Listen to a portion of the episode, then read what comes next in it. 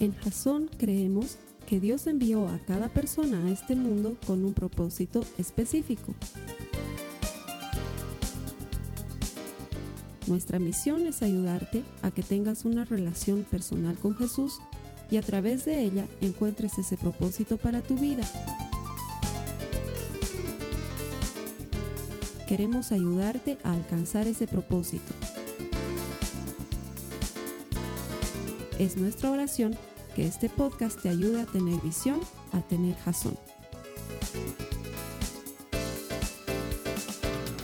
Quiero darte la bienvenida a los servicios semanales que Jason trae a ti a través de la iglesia.tv. Lo hacemos convencidos de que todo aquel que desarrolla una relación personal con Dios encuentra su propósito en Dios. Todo el que encuentra a Dios encuentra vida. Hoy estamos iniciando una nueva serie que se llama Hoy Declaro. Y el enfoque de la serie es bastante particular porque lo que quiero que abordemos durante las próximas semanas, que aún no he decidido si van a ser cuatro o cinco semanas, durante las próximas semanas es que se nos enseña extrañamente, y digo se nos enseña porque a la mayoría de los cristianos nos han enseñado cosas como esas de que lo que dices es lo que va a pasar. Ten cuidado porque lo que hablas es lo que va a ocurrir. De repente te tropiezas y dices, ay, creo que me he roto mi rodilla. No digas, no digas, no digas, no digas, porque se te va a romper. O nos enseñan a la inversa, ¿no? Quieres algo y tienes que decir, esta casa es mía. Esta casa es mía, la tomo, la tomo. Hay gente viviendo ahí, pero tú dices, esta casa es mía, la tomo, la tomo en el nombre de Jesús. Mía, mía, mía. O hacemos lo mismo con los hombres o con las mujeres. Hay una chica que te gusta y dices, esta mujer es mía. Lo declaro, lo decreto hoy. Mía eres tú. ¿No? Y luego pasan los años, se casa con otro y tú vives decepcionado y dices, ¿por qué no ha funcionado? ¿Por qué no ha pasado? Porque nos están enseñando metafísica disfrazada de Biblia. ¿Sí? No funciona así. Quiero que me entiendas una cosa. La palabra tiene poder, pero la Biblia dice que la palabra es Cristo. En el principio era la palabra y la palabra estaba con Dios y la palabra era Dios. Juan capítulo 1. La palabra tiene poder solamente cuando estamos conectados a la fuente de poder que es Jesucristo. Entonces, eso explica por qué todas las veces que le has maldecido a tu suegra no le ha pasado nada.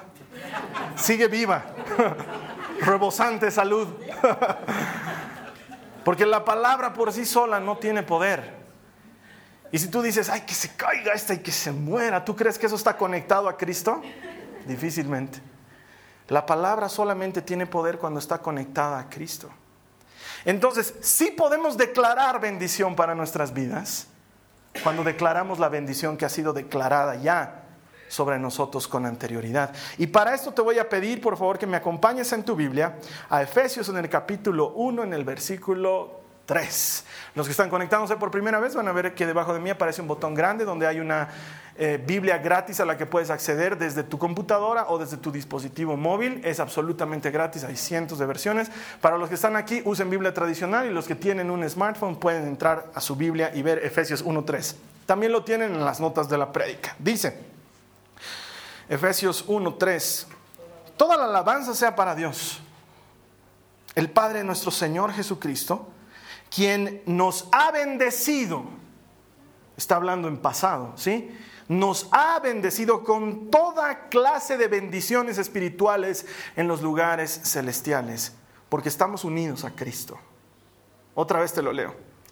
Nos ha bendecido con toda clase de bendiciones espirituales en los lugares celestiales porque estamos unidos a Cristo. Esta palabra a mí me deja entender que ya hemos sido bendecidos. Las bendiciones ya son nuestras, pero también nos aclara que hemos sido bendecidos en los lugares espirituales, es decir, en esta vida que no es espiritual, la bendición no ha hecho efectiva. Tenemos que estar conscientes de eso. Hemos sido bendecidos con toda bendición espiritual, pero esa bendición no se ha materializado, no se ha efectivizado en este mundo real. Y la bendición no es para todos, déjame decirte que la bendición es para los que estamos unidos a Cristo. Necesitamos estar unidos a Él para que esta bendición funcione. Lo que tú deberías estarte preguntando ahorita es, ¿cómo hago que esa bendición de los lugares espirituales se haga efectiva en mi vida natural, en mi vida común y corriente? Y eso es lo que yo te quiero enseñar a partir de hoy, durante las próximas semanas, en esta serie que se llama Hoy Declaro. ¿Cómo transformo esa bendición en algo efectivo? Es como los cupones. ¿Alguna vez has visto los cupones de descuento? Cada vez están haciendo más populares gracias a las empresas de pizza sobre todo, ¿no? Te compras un periódico y en la parte trasera de una de las revistas aparecen varios cuponcitos que te dice, por la compra de una pizza grande te llevas la segunda a mitad de precio, presentando este cupón. ¿Has visto eso? O por la compra de dos pizzas te llevas una gaseosa gratis con este cupón. Sí, y tú tienes que presentar el cupón o cuando llamas a la pizza y dices, eh, quiero una pizza, dos pizzas grandes, tengo el cupón del refresquito, entonces los otros agarran y vienen, te traen el refresquito, tú les das el cupón, lo haces efectivo, esa promoción la haces efectiva. De la misma manera hay una forma de hacer efectiva la promoción de Dios para nosotros. Él dice, yo tengo algo para ti, pero para que se cumpla hay una condición. Toda promesa en la Biblia tiene una condición. Entonces, el ir citando versículos bíblicos todo el día para que algo se cumpla en tu vida no funciona. Porque tienes que cumplir la condición. La condición nunca es citar los versículos bíblicos. La condición está dentro de la promesa. Por ejemplo, pidan y Dios les dará. ¿Cuál es la promesa? Dios les dará. ¿Cuál es la condición? Pidan. ¿Sí? Cuando dice busquen y encontrarán, ¿cuál es la promesa? Que vamos a encontrar. ¿Cuál es la condición? Que busquemos. ¿Sí? Entonces las llaves no aparecen mágicamente, las llaves salen ahora en el nombre de Jesús. Dios revélame la ubicación de mis llaves. Ahora, no, la Biblia dice busquen y encontrarán. ¿Sí? Parece un ejemplo tontito, pero es que esto se aplica a promesas grandes en la Biblia que muchos de nosotros no entendemos por qué no se han aplicado hasta el día de hoy y probablemente se deba que no has cumplido el requisito del cupón. Porque si no compras dos pizzas grandes, el refresco no es gratis. ¿Sí? Pero le estoy comprando una súper grande. No, dice dos grandes. Cumplí el requisito y se te da la promoción. Cumplí la condición y la promesa se hace efectiva. Esa bendición, créeme, ya es tuya. Ya es tuya. Tenemos que volverla efectiva en nuestro mundo. Amén. Así que para comenzar el hoy declaro de esta semana, vamos a hacer esta declaración. Hoy declaro, el Señor es mi pastor. A ver, di conmigo. Hoy declaro, pero así, no, pues como quien hace una declaración de independencia, ¿no ve? Como hasta aquí hemos soportado una especie, ¿no ve? Con integridad. Hoy declaro, el Señor es mi pastor. Y vamos a partir de uno de los salmos más conocidos para entender cómo hacemos que esta promesa de los lugares celestiales se haga efectiva en nuestra vida hoy. La condición para que la promesa sea efectiva, para que el Señor sea tu pastor, es que tienes que ser oveja. Y lo bueno de esto es que la mayoría de nosotros ya somos ovejas. Porque te quiero contar un poco por qué la Biblia menciona tanto a la oveja como un sinónimo del creyente si bien la Biblia la menciona mucho, no lo hace en términos peyorativos, lo hace en términos prácticos. ¿sí? La oveja es uno de los animales más tontos que existe en el universo. Así que quiero que le digas al hermano que está a tu lado, hermano, te pareces mucho a una oveja. Pero con mucho respeto, ¿sí? Ayúdame, dile, porque yo si le digo yo va a decir, el pastor me ha hecho tonto. Dile tú. Es uno de los animales más tontos que existe. Si te das cuenta, la oveja es tonta y distraída. Si el pastor no la lleva a un buen pasto, va a estar rumiando tierra por donde vaya. La oveja necesita a alguien que la lleve al pasto. Es incapaz de distinguir por sí misma si es buen pasto o mal pasto, si está enfangado o si está fresco. Es distraída. De repente las demás ovejas se han ido a otro lado y la otra sigue comiendo ahí a un lado y se puede perder. Necesita un pastor. No es la clase de animal que tú sueltas en el campo y va a comer y tú puedes ir a jugar Nintendo. No va a pasar eso. Tienes que estar detrás de la oveja porque no ve hueco y se mete al hueco. No ve animal que es predador y el depredador se la come. No ve que el rebaño se ha ido más lejos y se pierde del rebaño. La oveja es tonta y distraída y se parece mucho a nosotros. Porque en nuestras cosas nos distraemos y nos perdemos de Dios. Y luego nos decimos, ¿cuántos domingos que no estoy yendo a la iglesia? No me he dado cuenta de cómo. Primero fue por el cumpleaños del fulanito, la salteñada del sutano, y se me presentó tal compromiso y American Idol, y listo, ya no. Son dos años que no voy a la iglesia. de repente empezamos a comer cualquier pasto, porque suena lindo. Declarar, anunciar, proclamar que es tuyo y suena lindo y lo hacemos porque nadie nos está diciendo no es buen pasto. Nos parecemos mucho a las ovejas, nos distraemos fácilmente. Algo nos distrae y nos saca del camino. Hay un hueco y nos metemos. Es más, la mayoría de nosotros nos estamos por casar con un hueco. Todo el mundo nos dice, no te cases con él. Y nosotros seguimos adelante, pero no vemos el hueco. Decimos, mi familia no me entiende. No lo quieren a mi novio. No ven lo que yo veo en él. Ellos ven el hueco, tú no lo ves. Somos bien parecidos a las ovejas. Tontos y distraídos. La oveja de todos los animales que existen es la más indefensa que hay. ¿Se han puesto a pensar en eso? Los tigres tienen garra, ¿no ve? Y hacen gala de su garra. ¿Sí? La vaca tiene cuernos. Muy, te puede dar con el cuerno. Eh, los escorpiones tienen aguijones y te pican. El sapo tiene una lengua pegajosa y tiene un aspecto horrible y con eso ya solamente, pero la mayoría de ellos son venenosos por fuera. La oveja, ¿qué tiene? Si alguien la quiere, ¿alguna vez has intentado patear una oveja? Podría ser un deporte muy popular porque no va a hacer nada por defenderse. No tiene cómo defenderse. No tiene garras, no tiene dientes filosos, su lana no es venenosa, es tu chompa probablemente. Está completamente indefensa. Sin un pastor la oveja está totalmente indefensa. Es por eso que los depredadores los ven como presa fácil porque ni corre rápido ni tiene cómo defenderse. Es muy fácil comerte una oveja. Está totalmente indefensa. Y lo peor es que la oveja es testaruda, es terca a muerte y se parece mucho a nosotros. De hecho, estaba investigando las cosas que hacen las ovejas y dice que cuando una oveja está caminando y pasa entre dos piedras y se tranca, en lugar de salir yéndose para atrás, es tonta y es testaruda, entonces sigue metiéndose más. Sigue metiéndose más.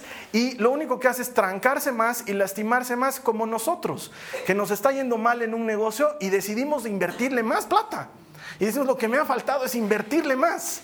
Y todo el mundo dice, ya abandoné ese negocio, ese negocio no es bueno. Tu esposa te dice, yo te lo dije, te dije que ibas a perder plata, te dije que no te juntes con ese amigo, pero somos testarudos y nos metemos más. Y nos metemos más y vendemos el auto y ponemos un poco más de plata al negocio. O seguimos en esa relación que nos está destrozando la vida.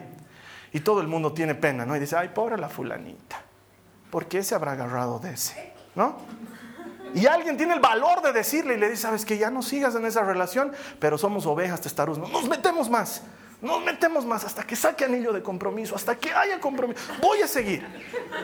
Y salimos lastimados y nos duele y seguimos metiéndonos porque somos tercos, somos testarudos. Dígame si no nos parecemos a las ovejas. Con razón la Biblia nos llama ovejas. Lo peor, esto no se lo digas a tu hermano de lado porque te va a llegar uno la oveja es sucia. Huele a rayos. ¿Alguna vez has estado en un rebaño de ovejas? Carlos Alberto, soy citadino, o sea, jamás, digamos, ¿no? Por cultura, vayan. Huele a todo. Porque la oveja no elige pues dónde va a hacer sus necesidades, entonces las hace donde está comiendo. Y tiene lana, no ve alrededor, entonces se le prende a la lana. Y huele a todo y la oveja transpira y como hay que esperar a que su lana esté bien mullida para cortársela, entonces esa lana huele a todo.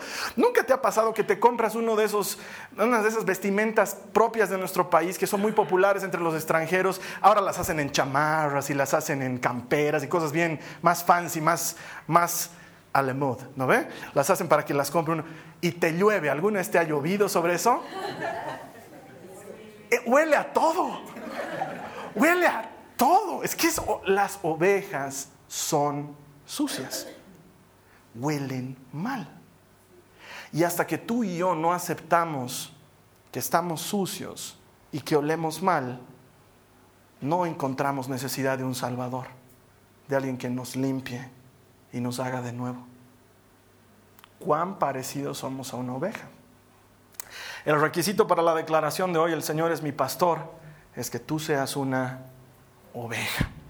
Vamos a ver el primer punto. Acompáñame al Salmo 23, los versos 1 al 2. Salmo 23, versos 1 al 2.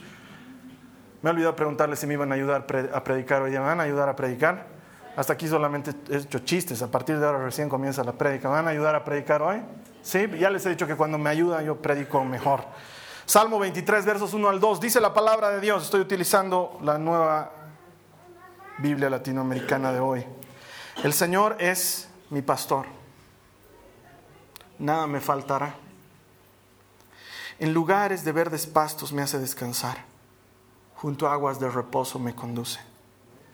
Hoy declaro, el Señor es mi pastor. Nada me faltará. Qué poderosa declaración de una promesa sobre mi vida. Señor, yo soy tu oveja y tú eres mi pastor. Confiadamente puedo declarar, nada me faltará. Tú me cuidas, tú me guardas, tú no me haces faltar nada. La mayoría de nosotros, porque vivimos en un mundo en cuya economía es difícil mantenerse, llegamos a fin de mes en números rojos y temiendo lo que va a pasar el siguiente mes, algunos apagan sus teléfonos, no contestan llamadas. Es un mundo difícil porque tememos no llegar a fin de mes, no poder cumplir con nuestras obligaciones económicas. Pero cuando eres oveja del Señor puedes decir, el Señor es mi pastor, nada me faltará, porque Él está a cargo de mí. Yo soy una oveja tonta no soy capaz de ver el futuro, pero Él sí, Él está a cargo de mí. Él es mi pastor, nada me faltará. No me voy a quedar solo en la vida. El gran temor que muchos tienen, sobre todo los hombres, quedarse solos. El Señor es tu pastor. Nada te va a faltar. Y en mi poco entender de geometría analítica y plana, nada es nada. Es lo opuesto de todo. Si yo digo, nada me faltará, quiere decir que voy a tenerlo todo. La promesa es así de sencilla. El Señor es mi pastor. Y cuando soy oveja, nada me faltará. En lugares de verdes pastos me hace descansar. Junto a aguas de reposo me conduce. ¿Por qué? Porque si una oveja está hambrienta o asustada o tensa, no puede ponerse a descansar. ¿Sabías eso? La oveja es tan especial que si está muy tensa no va a poder doblar sus rodillas para descansar, no puede hacerlo, necesita estar tranquila. Y para estar tranquila tiene que saber que el pastor la está protegiendo. Si no, no se sienta porque sabe que no tiene cómo defenderse de las, de las fieras, entonces no puede descansar. ¿Quién es el encargado de hacerle descansar? Su pastor. Hoy día me he despertado a las 6 de la mañana. Me he despertado a las 6 de la mañana renegando. Porque he dicho, ¿por qué me despertó otra vez a las seis? Señor, por favor, los domingos también tengo que orar a esta hora, Dios. Porque habitualmente Dios me despierta para orar. Es, a mí me pasa así. Pero el Señor es domingo, voy a orar harto rato. O sea, y de repente he recordado una canción que la he escuchado hace unos días, después de muchos años, una canción de Luis Santiago que decía, descansa en mí. Es una hermosa canción. Descansa en mí, descansa en mí. Nada más. Descansa en mí, dice el Señor. Sencilla. Y le he dicho, Señor, tengo muchas cosas por qué orar ahorita, pero siento que no hubiera dormido. Por favor, ¿me puedes ayudar a descansar? Tú eres mi buen pastor. Y de 6 a 8 he dormido lo que no he dormido de 12 a 6. De 12 a 6 he sentido que no he dormido. De 6 a 8 he despertado y he dicho, wow, estoy descansado. Me siento con pilas como para arrancar el día. Hoy declaro, el Señor es mi pastor. Él me hará descansar. Esa promesa está fácil de, adquirir por nosotros, transformar el cuponcito en realidad cuando eres oveja del Señor.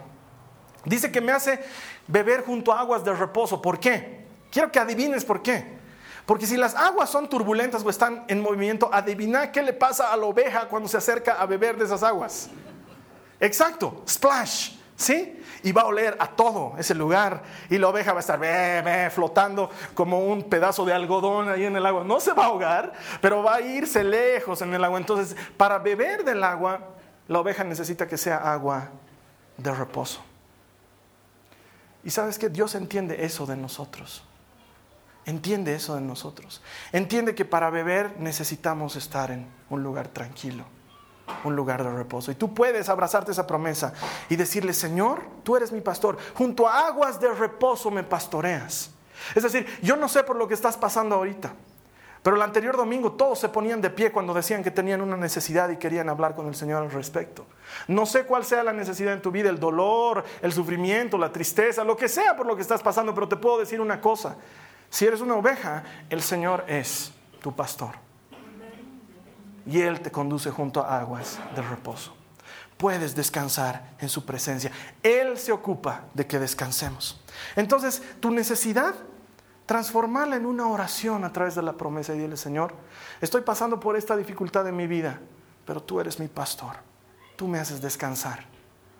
Y no hay nada mejor que cerrar los ojos y dormir tranquilo, no porque los problemas sean resueltos, sino porque tu buen pastor te da descanso.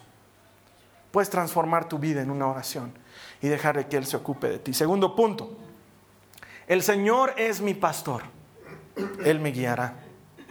Su trabajo es hacerlo, las ovejas no saben dónde ir. Mira lo que dice el Salmo 23 en el verso 3. Dice, Él restaura mi alma, me guía por senderos de justicia por amor de su nombre.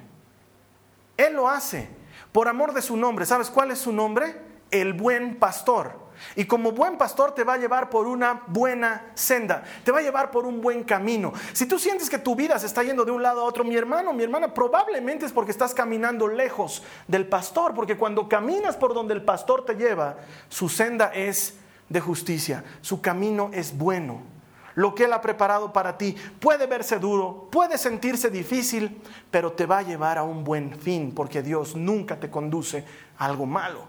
Él siempre te conduce a algo bueno. Puede ser duro y puede ser difícil, pero Él está ahí. La oveja por sí sola no sabe cómo moverse de este lugar al otro. No sabe dónde hay buenos pastos, pero el buen pastor, Él sabe dónde llevarla. Y Él te va a conducir por la senda de justicia, por amor de su nombre. ¿Cuál es su nombre? Buen pastor. Va a hacer honor a su nombre. El gran problema es que la mayoría de nosotros no tenemos visión para nuestras vidas. La Biblia dice en Proverbios 29, 18, por falta de visión, el pueblo se pierde. Por, por falta de jazón, eso es lo que significa esa palabra en hebreo, visión. Por falta de jazón, el pueblo se pierde. No tenemos visión para nuestras vidas. Salimos a la vida sin saber hacia dónde estamos yendo. No me imagino que te suceda eso en las mañanas, que te alistes tempranito, vayas al espejo, te afeites, te pongas tu loción, te peinas, tu mejor ternito, sales a la calle a esperar movilidad y ahí dices, ¿a dónde estoy yendo? Ah, a donde vaya, ¿no? Tú levantas el dedo y el auto que te... ¿A dónde vaya? ¿Alguien hace eso? Pero en la vida hacemos eso. Nos metemos a estudiar algo sin saber para qué lo estamos estudiando. Nos metemos en una relación sin saber a dónde nos va a llevar esa relación. Nos metemos con gente que no sabemos a dónde nos va a llevar esa gente. Solo nos metemos. Y lo que venga está bien. Y por falta de visión, el pueblo se pierde. Por falta de visión nos perdemos. ¿Y quién dice la Biblia que es el que nos tiene que llevar por un buen camino? El Señor. Pero nosotros le entregamos nuestro camino a cualquiera menos al Señor. Y el requisito para que esta promesa se cumpla en tu vida es que seas oveja del Señor. Hoy declaro, el Señor es mi pastor. Él me guiará, Él me conducirá. La Biblia cuenta cómo Jesús le hablaba a sus discípulos y les decía, yo soy el buen pastor. Y mis ovejas escuchan mi voz y conocen mi voz y me hacen caso.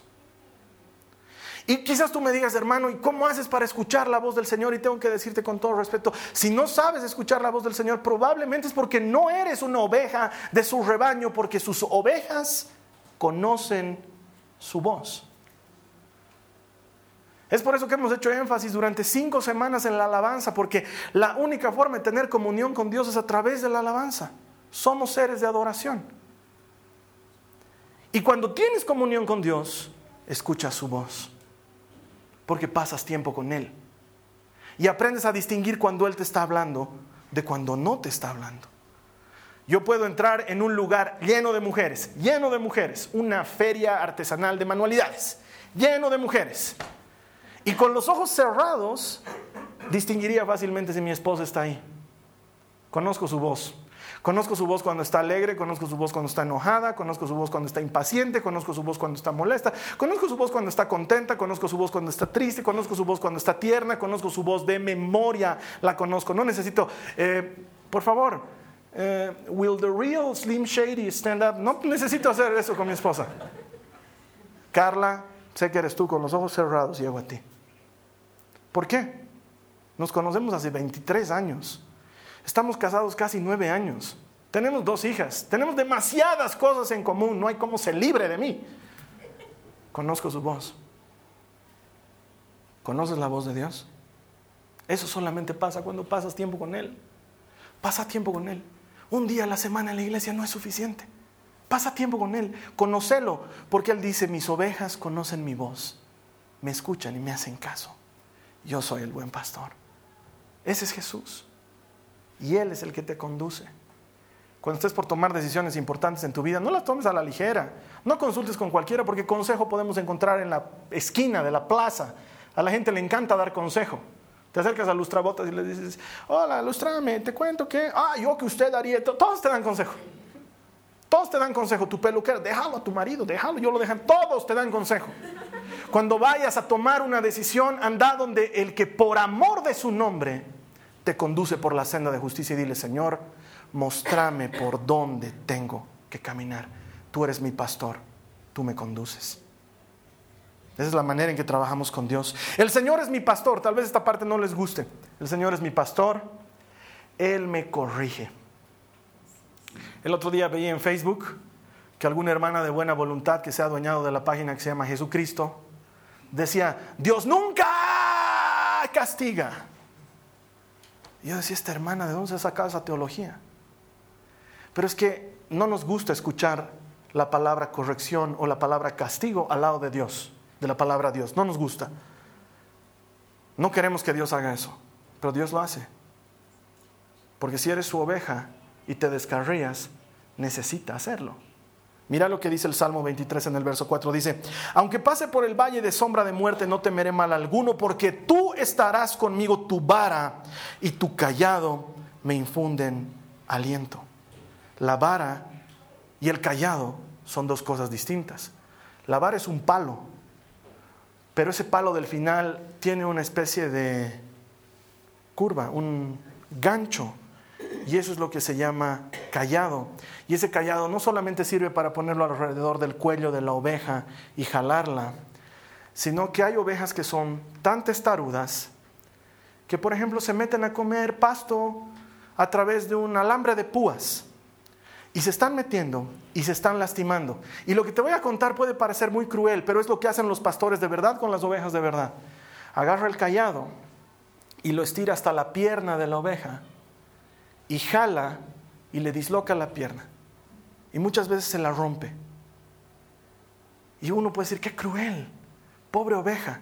Se estaba haciendo más daño con lo que estaba haciendo, porque el pastor ya la había movido ocho veces de ese lugar y la otra volvía y se volvía a meter y se volvía a engarzar en el alambre de púas. Y los pastores habían sabido hacer esto. Le rompen la pierna. Pero luego hace lo que Jesús nos cuenta en la Biblia. La toma, la venda le cura sus heridas y la carga sobre sus hombros. Y durante el tiempo que le toma sanar a esa oveja, lo único que tiene es un pastor que la tiene que llevar en hombros a todo lado. Ya no puede comer sola por un tiempo. No puede ni siquiera caminar. Tiene que estar en sus hombros y el pastor le da de comer de su mano. Y la cuida hasta que la pierna sane. Y en ese tiempo de sanación, la oveja desarrolla una absoluta dependencia con su pastor. De manera que cuando sana, nunca más vuelve a desobedecer la voz que le dice, ven, porque recuerda el dolor. Es tonta para aprender la lección, pero recuerda el dolor y nunca más se aparta. Y muchas veces nosotros somos tan tontos que lo único que nos acerca a Dios es el dolor lo único que nos acerca a Dios es una pérdida. Lo único que nos acerca a Dios es una lección aprendida. Y entonces nos abrazamos de Dios cuando lo hemos perdido todo y nos damos cuenta que lo único que tenemos es el buen pastor. Y a veces Dios ha tenido que permitir un dolor para que nos corrijamos de nuestro camino, para que enderecemos nuestra senda. Porque estoy seguro que el dolor que iba a venir más adelante no lo íbamos a soportar. Es como el papá que ve que su hijo está por meter los dedos al enchufe y ya no hay tiempo de la lección, ya no hay tiempo de sentarse y hablarle, hijito. La corriente alterna y la corriente continua. Dos puntos. No. Está metiendo sus manos al enchufe y el papá salta de donde está y lo empuja al hijo y lo hace volar dos metros. Y probablemente yo lo haría cuando se para, agarra y le dice, nunca se mete la mano al enchufe. Con un grito que lo asuste de tal manera que no lo vuelva a hacer. Y quizás hasta le dé un golpe en la mano. Quizás. A veces el papá tiene que hacer eso. A veces el papá tiene que hacer eso. Cuando tu hijo está por saltar de la ventana, no hay tiempo para decirle, hijo, la ley de la gravedad. 9.8 metros por segundo al cuadrado para cualquier cuerpo físico sin rozamiento. No, del cuello, adentro. Una vez mi hija, la menor, hizo algo que nos espantó. Los zapatos nuevos, sobre todo los de niños, traen unas pequeñas bolitas de silicona gel que dice no ingerir. ¿Sí? Son secantes, hacen que el zapato no se humedezca y están ahí mientras el zapato va a ser vendido. Una vez que lo compras lo tienes que botar. Mis hijas saben de memoria que no tienen que meterse cosas a la boca, pero una vez la María Joaquina agarró toda la bolsa, la abrió en dos segundos y todas las bolitas adentro. Entonces la he visto a mi esposa hacer algo que nunca me imaginé que iba a hacer. La agarró, la alzó y ¡pum! le dio un golpe para que escupa. Y la otra botó todo lo que había. Más bien no tenía dentadura postiza. Eso más hubiera salido. Todo salió. Y empezó a chillar mi guagua. Y la había encendida mi esposa. Y yo también estaba furioso. Nunca metas cosas a tu boca. Uy, qué mal padre. No, no, no. Solo tú como padre sabes lo que estás previniendo con tu hijo. Y si quieres ser hijo de Dios tu Padre, tienes que entender que Él corrige a los que son sus hijos. Mira lo que dice la Biblia en Job 5, uno de los tantos pasajes que nos habla de esto. Dice, cuán bienaventurado es el hombre a quien Dios reprende. No desprecies pues la disciplina del Todopoderoso y mira la imagen del pastor y el cordero, porque Él inflige dolor, pero da alivio. Él hiere, pero sus manos también sanan. Probablemente no es la figura que más te guste, pero el Señor es mi pastor. Él me corrige. Y una oveja acepta la corrección de su pastor. Porque solo Él sabe de qué peligro te está deteniendo más adelante. El valle de sombras va a pasar. De hecho, los pastores expertos habían sabido llevar frecuentemente a sus ovejas por valles de sombras, por lugares donde la oveja no se acalore, de manera que cuando lleguen al lugar de pastos, tenga toda la energía para comer. Entonces el valle de sombras es un camino forzoso para ir al lugar de pastos delicados. Pero pasará. Lo que sea que estás viviendo ahora va a pasar. El valle de sombra de muertes no es eterno. Y lo que me encanta desde de este punto del Salmo es que hasta hace tres versículos David nos estaba hablando a nosotros, pero en este versículo empieza a hablarle a Dios. Comienza diciendo el Señor es mi pastor, nada me falta. Me conduce por verdes pastos, junto a aguas de reposo me pastoreará, conforta mi alma, me guía por sendas de justicia por amor de su nombre. Es como si David estuviera parado delante de nosotros y nos está hablando, pero de repente cambia de enfoque y mira a Dios y le dice, aunque pase por el valle de sombra de muertes, no te veré mal alguno, tú estarás conmigo.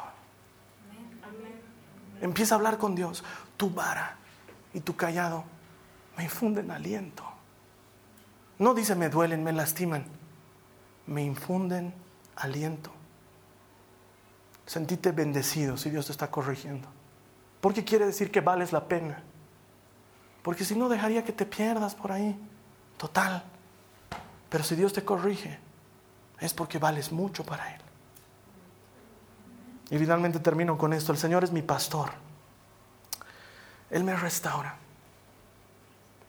Me encanta esa palabra restitución, restauración.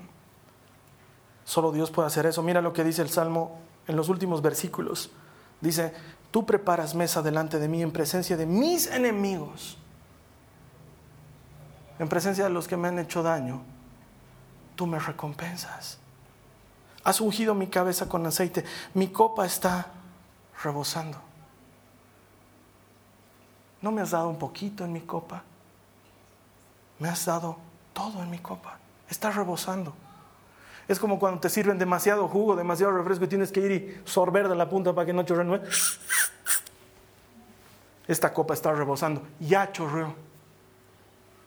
Porque Dios no te da un poco, Dios te da. Te sirve bien cuando se trata de servir.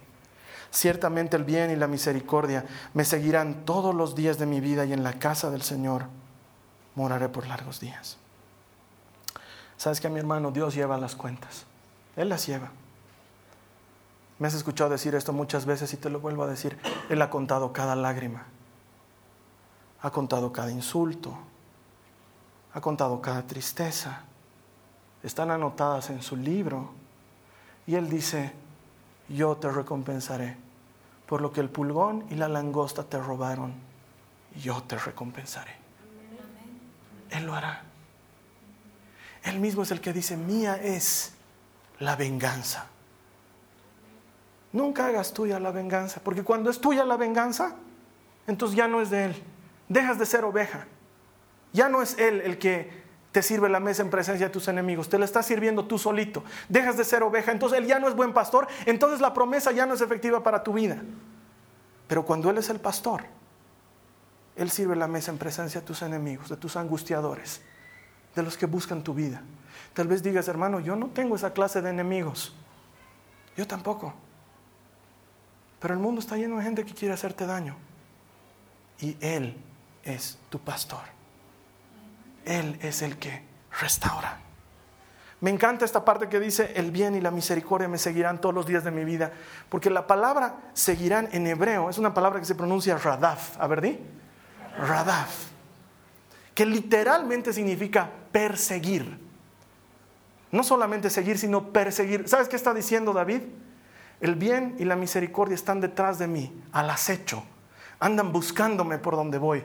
Me escondo debajo de mi cama y vienen debajo de mi cama. Salgo y me meto en mi closet y se meten dentro de mi closet. Huyo de mi casa, me aparto de Dios, me quiero ir lo más lejos de este mundo posible para que Él no me encuentre. Y sabes qué? El bien y la misericordia me están persiguiendo.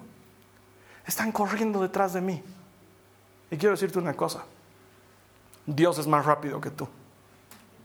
Ya no te escapes. Déjate alcanzar por Él. El bien y la misericordia te están persiguiendo y lo único que tienes que hacer es ser oveja y dejarte alcanzar. Y puedes decir, el Señor es mi pastor. Y hoy declaro el bien y la misericordia. Me seguirán todos los días de mi vida. ¿Y sabes cuál es el premio?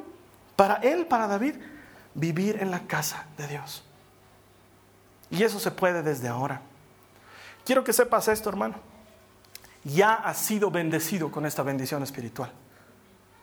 Esa bendición espiritual ya está disponible para ti. Lo único que necesitas es ser su oveja. Y para los que son ovejas del Señor, esta bendición está disponible todo el tiempo. Amén. Vamos a orar. Te dejo con nuestro pastor en línea. Él te va a guiar en una oración. Te esperamos la siguiente semana. No olvides que todo el que encuentra a Dios encuentra vida. Vamos a orar, hermanos. Ayúdenme a orar. Quiero que reconozcas si no eres oveja del Señor. Porque para los que somos ovejas vamos a hacer otra oración. Pero si tú no eres oveja del Señor, levanta tu mano y voy a hacer una oración contigo. No tengas miedo. Si no eres oveja del Señor, no tengas miedo. Levanta tu mano y vas a hablar con el Señor conmigo. Dile al Señor Jesús, Señor Jesús, reconozco que no he sido oveja tuya. He sido oveja de cualquiera menos oveja tuya. Díselo en tus propias palabras, Señor, no he sido tu oveja, pero hoy hago un cambio en mi vida. Hoy tomo una decisión, díselo, no te estoy escuchando orar. Hoy tomo una decisión. Hoy elijo ser tu oveja. Dile al Señor, hoy elijo ser tu oveja, escojo ser tu oveja. Y hoy declaro, hoy declaro, y ahora hagamos todos juntos esto, todos los que son ovejas del Señor, hoy declaro el Señor es mi pastor. Nada me faltará. El Señor es mi pastor. Él me conduce por verdes pastos. Hoy declaro, Él me hace descansar junto a aguas de reposo. Él me conduce por sendas de justicia. Di conmigo, hermano, hoy declaro, el Señor es mi pastor. Aunque pase por valle de sombra de muertes, no temeré mal alguno. Porque tú estarás conmigo, Señor. Y este valle terminará. Y este valle pasará. Hoy declaro, el Señor es mi pastor.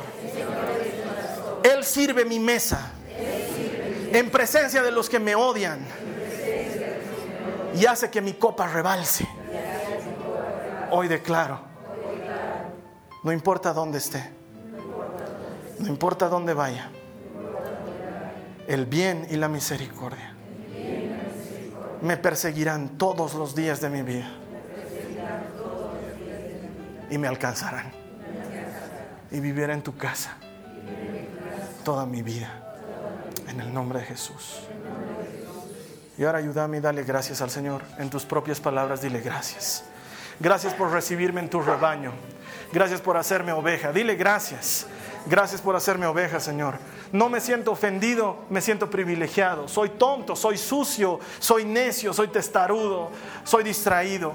Te necesito, necesito un pastor en mi vida. Hoy he decidido y hoy lo declaro, tú eres mi buen pastor. Gracias, Señor Jesús. Gracias, Señor Jesús. Amén. Amén. Esta ha sido una producción de Jason Cristianos con propósito. Para mayor información sobre nuestra iglesia o sobre el propósito de Dios para tu vida, visita nuestro sitio web www.jason.info. Allí encontrarás muchos recursos para animarte en tu relación con Dios enseñanzas, nuestro blog, prédicas y mucho más.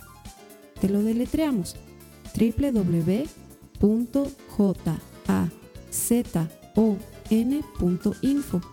También puedes visitarnos en nuestro sitio en Facebook www.facebook.com barra Que Dios te bendiga abundantemente. Muchas gracias.